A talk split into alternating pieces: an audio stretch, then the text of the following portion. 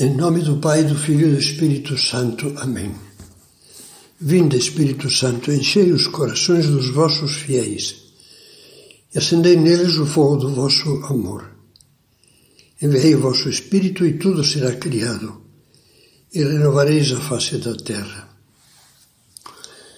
Para Deus, como diz o Salmo 51, o sacrifício é um espírito contrito não desprezas, ó Deus, um coração contrito e humilhado. A palavra sacrifício neste salmo tem o sentido de oferenda, como os sacrifícios dos cordeiros e outros animais no culto do Templo de Jerusalém. Deus não desprezará, diz-nos, e muito menos rejeitará o coração de um pecador humildemente dolorido por grandes que tenham sido os seus pecados. Davi compôs o Salmo 51, salmo penitencial, com lágrimas, depois de se arrepender com toda a dor da sua alma do seu grande crime, ter cometido adultério, abusando do seu poder real e ter encaminhado à morte, numa batalha acirrada, o marido da mulher infiel. Ó oh Deus, orava depois, tem piedade de mim, conforme a tua grande misericórdia. Reconheço a minha iniquidade e meu pecado está sempre diante de mim.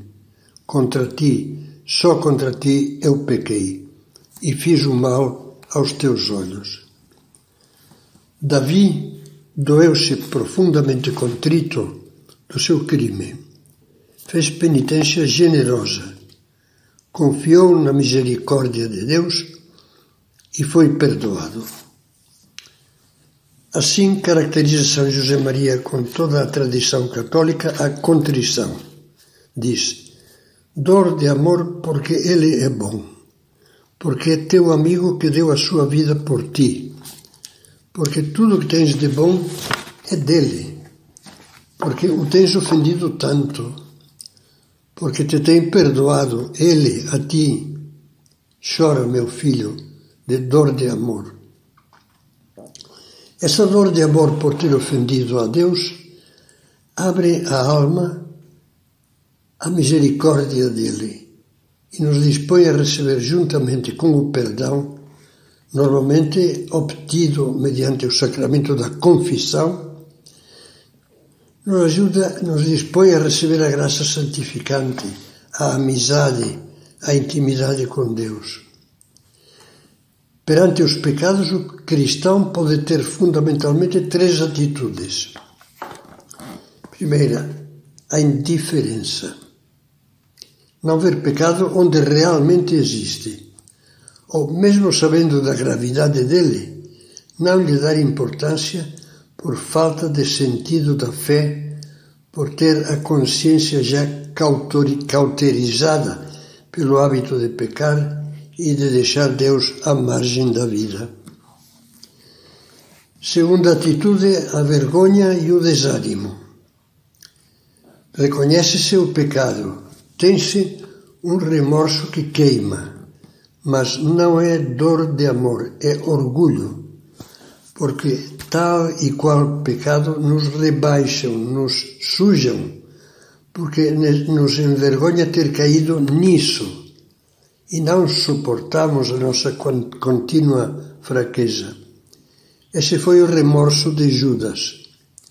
Pequei, disse ele aos grandes sacerdotes, entregando um sangue inocente, o de Jesus. Atirou as moedas no templo retirou-se e foi-se enforcar. Como são claras as palavras que São José Maria dirige aos que desanimam. Teu desgosto depois da queda, depois das tuas faltas de generosidade, é dor ou despeito de te veres tão pequeno e sem forças? Como é claro, como é positivo o conselho surpreendente que ele mesmo dá neste outro texto. Sei que te portaste bem, apesar de teres caído tão fundo. Sei que te portaste bem, porque te humilhaste, porque retificaste, porque te, te encheste de esperança e a esperança te trouxe de novo ao amor. Não faças essa cara boba de surpresa, de fato te portaste bem, já te levantaste do chão. Levanta-te, clamou de novo a voz poderoso e caminha. Agora ao trabalho. Uma terceira é a dor que mantém o olhar fixo no amor que Deus tem por nós, porque Ele é bom, porque é teu amigo, que deu a sua vida por ti. Na atitude anterior vimos que as lágrimas de vergonha e despeito matam. Pelo contrário, na atitude da contrição, as lágrimas físicas ou morais lavam o coração e conduzem ao abraço do pai do filho pródigo. Leia e medite devagar a parábola do filho pródigo, no capítulo 15 do Evangelho de São Lucas, e pense que, como, como comentava Bento XVI, o pai que acolhe com tanto carinho o filho perdido, além de ser o símbolo da misericórdia de Deus, é de um modo especial a imagem do coração de Cristo, entregando-se à cruz para nos salvar ao preço do seu sangue. Davi dizia: Não desprezas, ó Deus, um coração contrito e humilhado. Deus não só não despreza, como transforma em bens os nossos pecados, bens de humildade Reconhecê-los nos faz humildes. Bens de conhecimento próprio. As pessoas que não se confessam com frequência nunca acabam de se conhecer a si mesmas. Bens, sobretudo, de conhecimento de Deus e do amor com que Ele nos ama. Consideremos juntos esta maravilha do amor de Deus, dizia ainda São José Maria. O Senhor vem ao nosso encontro espera por nós. Coloca-se à beira do caminho para que tenhamos que vê-lo necessariamente e chama-nos pessoalmente, falando-nos das nossas coisas que são também suas, movendo a nossa consciência à compunção, abrindo-a à generosidade, imprimindo em nossas almas o desejo de sermos fiéis de nos podermos chamar seus discípulos.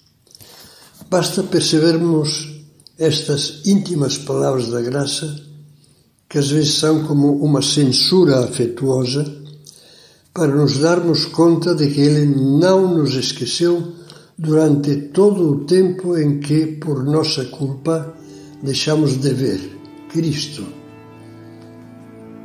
Cristo, conclui São José Maria, ama-nos com o carinho inesgotável que se encerra em seu coração de Deus.